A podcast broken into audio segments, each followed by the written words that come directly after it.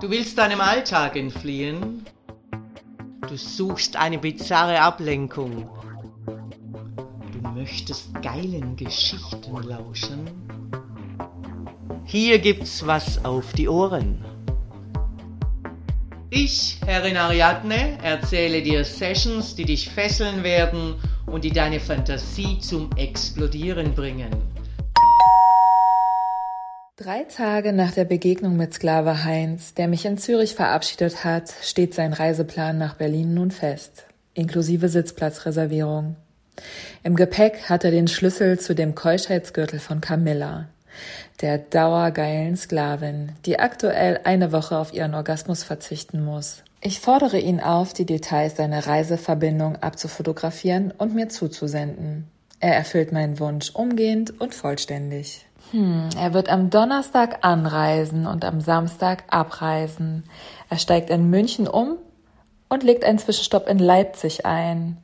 Seine gesamten reservierten Sitzplätze sind mir bekannt. Ich werde abgelenkt, weil mich eine Nachricht von Camilla erreicht.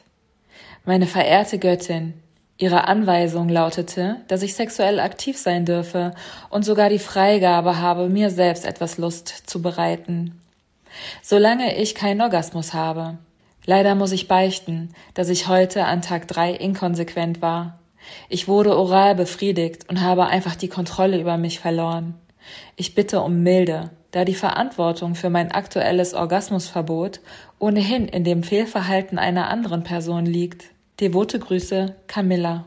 Wow, denke ich mir, ein bisschen frech. Meine Antwort fällt entsprechend aus.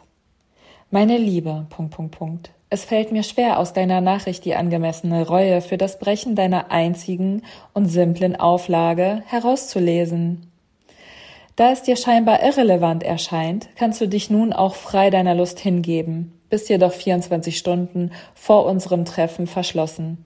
Ich schätze deine Ehrlichkeit, aber kann nur den Kopf schütteln bezüglich deiner Wahrnehmung zum Thema Verantwortung für dein Fehlverhalten. Sofort erhalte ich eine Antwort von Camilla. Sind Sie von mir enttäuscht? Es tut mir sehr leid. Ich lege mein Handy weg und gebe der Situation ein bisschen Ruhe.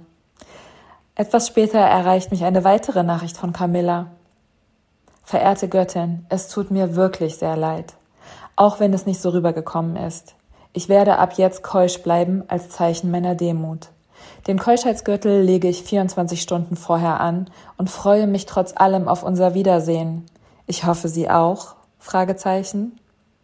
Ich spüre ihre Sorge und deshalb antworte ich ihr umgehend. Ach, Camilla, ich liebe die Inkonsequenz. Sie hält uns doch alle geschmeidig, Zwinker Smiley. Ich bin mir sicher, du weißt, dass mich nur deine fehlende Demut gestört hat, aber freue mich, dass du einen Ausgleich geschaffen hast und verlasse mich auch darauf, dass du dein Wort hältst. Sie antwortet umgehend und das einzig Richtige, ja, Herrin. Einige Tage später sitzt Sklave Heinz nervös im Zug. Während der Fahrt muss er sich immer wieder ausmalen, wie es Camilla wohl ergangen ist in der Woche, in der sie verschlossen war. Er fragt sich, ob es für eine Frau auch so herausfordernd ist, einen Keuschheitsgürtel zu tragen. In ihrem Gürtel wird es ja nicht plötzlich schmerzhaft eng, höchstens nass und warm. Vielleicht schiebt sie ja sogar das Metall in kleinen Bewegungen hin und her, um eine kleine Reibung zu erzeugen, wenn sie Lust hat. Diese Vorstellung wird schnell bildlich und erregt ihn. Er muss den Gedanken wechseln, um sich keinen Ärger im Zug einzuhandeln. Nach ein paar Stunden ist er entspannt und mit seiner Aufmerksamkeit gedankenversunken in seinem Buch vertieft. Den Zwischenstopp in Leipzig nimmt er nur am Rande wahr. Hm, noch anderthalb Stunden, dann ist er am Ziel in Berlin.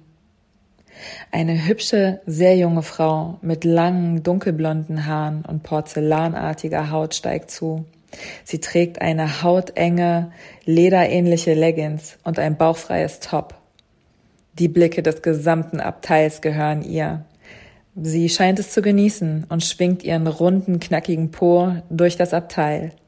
Sie schaut auf die Sitznummern und bewegt ihre roten Lippen, während sie lautlos liest.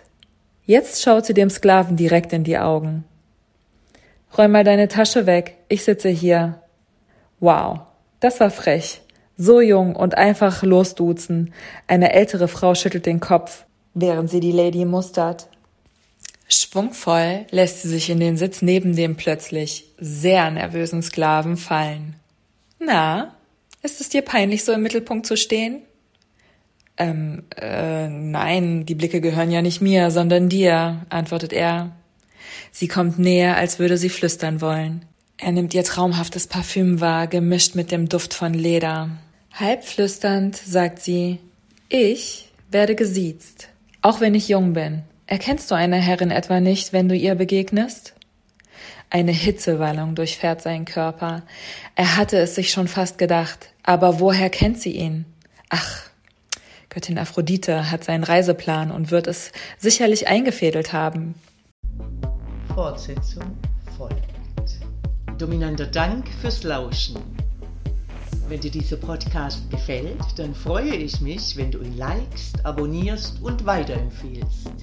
Und vor allem, besuche mich auf www.derfemdom.com, damit du nichts verpasst und von unseren Aktionen profitieren kannst. Der Femdom Podcast. Hier gibt's was auf die Ohren.